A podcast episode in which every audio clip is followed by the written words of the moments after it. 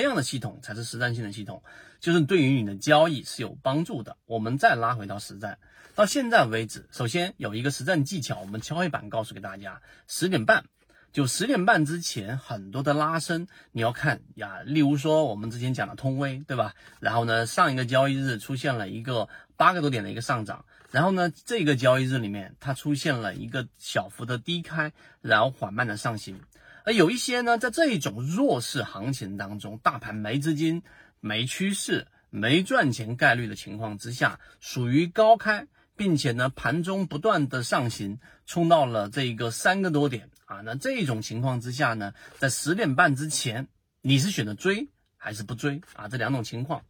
那么很多交易者在这一会一定是很难的，这一个压抑住自己去做一个。这个布局的一种操作，就当一个标的在十点半之前出现了百分之二的上涨，然后快速的拉升，然后也一直是在你的关注范围之内的，然后你就等等什么呢？等它稍微回落，我就建仓。如果你现在有过这种或者类似这种心态的，在评论区回复八八八，完全没有过的回复六六六啊！我相信啊，在大家可以看看评论区就可以知道。我们回到刚刚说的话题，这一个回踩它可能回踩到一点五啊，百分之一点五的涨幅，那么出现了一个小小的一个。矫正，然后这种情况之下，很多人就布局了。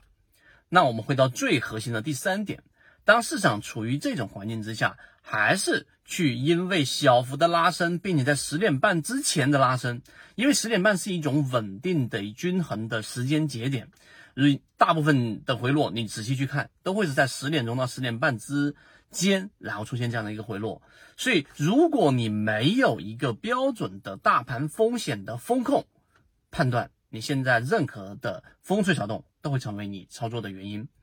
而圈子在这一段时间一直告诉给大家要耐心的等待，我们叫整鸽待旦啊，你要等待到市场出现了资金进场，这种时候不会是你想象中的大盘已经没有机会了，也不会是你想象中的我错过了巨大的机会，而是舍弃，我们舍弃到这种非常不确定性的这种风险，然后你会发现今天早上冲高的很多标的都在回落。这一点是实战和理论的这一个明显的划分啊，懂的人一定懂我们在讲什么，而不懂的说，哎呀，怎么没有告诉我具体哪一个标的买什么？圈子既不推荐股票，也不知道买卖，但是懂的人就会知道，我们更深入去看怎么样去做这样的一个细节的落地。